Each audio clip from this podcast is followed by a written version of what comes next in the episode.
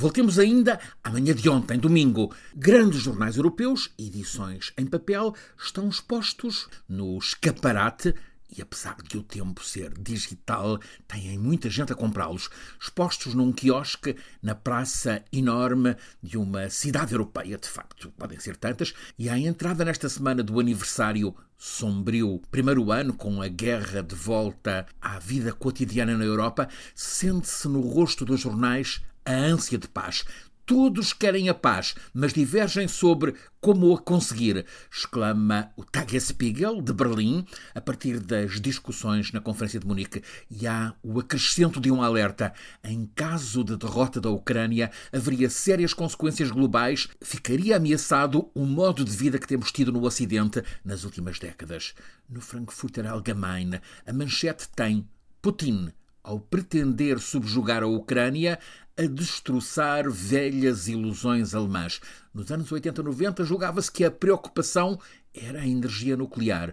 Propagou-se a seguir o alerta geral para as alterações climáticas. E afinal, agora, 78 anos depois do inferno, o sobressalto é outra vez a guerra. E é na primeira página de jornais da Europa do Sul que aparece a sabedoria de um iluminado filósofo alemão, Jürgen Habermas. Aos 93 anos de idade, o mais notável dos velhos sábios contemporâneos, ele entendeu intervir e distribuir por vários jornais o que ele considera ser urgente dizer, deixarmos de caminhar sonâmbulos à beira do abismo. O diário italiano La Repubblica destaca em título do pensamento de Habermas: o Ocidente tem o dever de ajudar a Ucrânia, mas no confronto entre ganhar e não perder a guerra, há uma possibilidade necessária, a de que se abra finalmente a negociação. No diário espanhol El País, o incitamento de Habermas está reforçado numa frase: negociações de paz. Já. Eu desejo que percorra muitas primeiras páginas neste quiosque, que também dá destaque num escaparate principal a uma revista, a Monocle, soletrando a Monocle.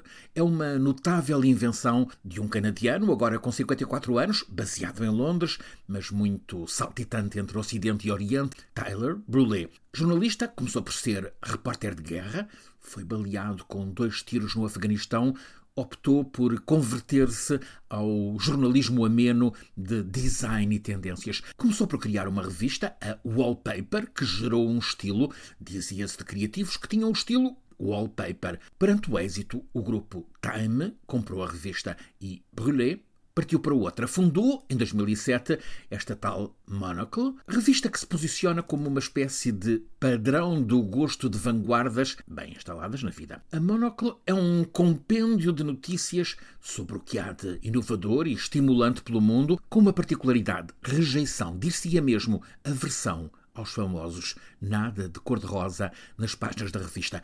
A Monocle passou de revista a grupo empresarial. Abriu lojas pelo mundo, criou uma rádio global, a 24. Esta 24 replica online o posicionamento da revista. Há sempre temas económicos, também ambientais, climáticos, da energia. As questões da mobilidade, do urbanismo e da habitação são recorrentes edição a edição.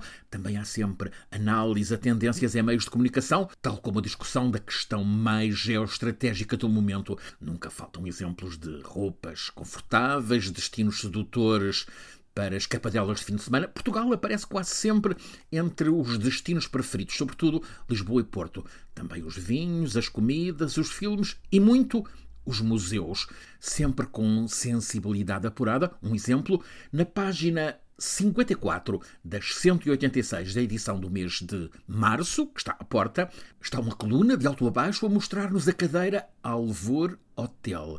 Vemos que é uma estrutura em madeira lacada verde, explicam-nos que o estofo é em burel azul. A cadeira foi criada em 67 por Daciano da Costa. A notícia é de que esta cadeira passa a estar na coleção permanente de uma das principais instituições de design pelo mundo, o Museu Vitra, na Alemanha. A Monocle enquadra que o arquiteto Daciano da Costa é um português grande no design. Viveu 75 anos, deixou-nos em 2005. A criação dele está em muito dos interiores e do mobiliário da Gulbenkian, tal como no CCB, na sala de leitura da Biblioteca Nacional, no Pompidou em Paris e em muitos outros lugares. Temos assim o exemplo de como esta Monocle é uma revista atenta aos detalhes da criação. Nos podcasts destacados hoje pela 24, há, por exemplo, visita à superexposição de quase todos os Vermeer do mundo, em Amsterdão, mistério da luz deslumbrante naqueles quadros, como também visita ao Mercado do Bolhão, colorido encontro de culturas na cidade do Porto. Ou seja, os detalhes cultivados com requinte e sem excluir o apelo principal na primeira página dos jornais com grande tradição. Há que defender na Ucrânia a liberdade de nós todos e também há que conseguir, sem mais demoras, passar à fase de negociação da paz.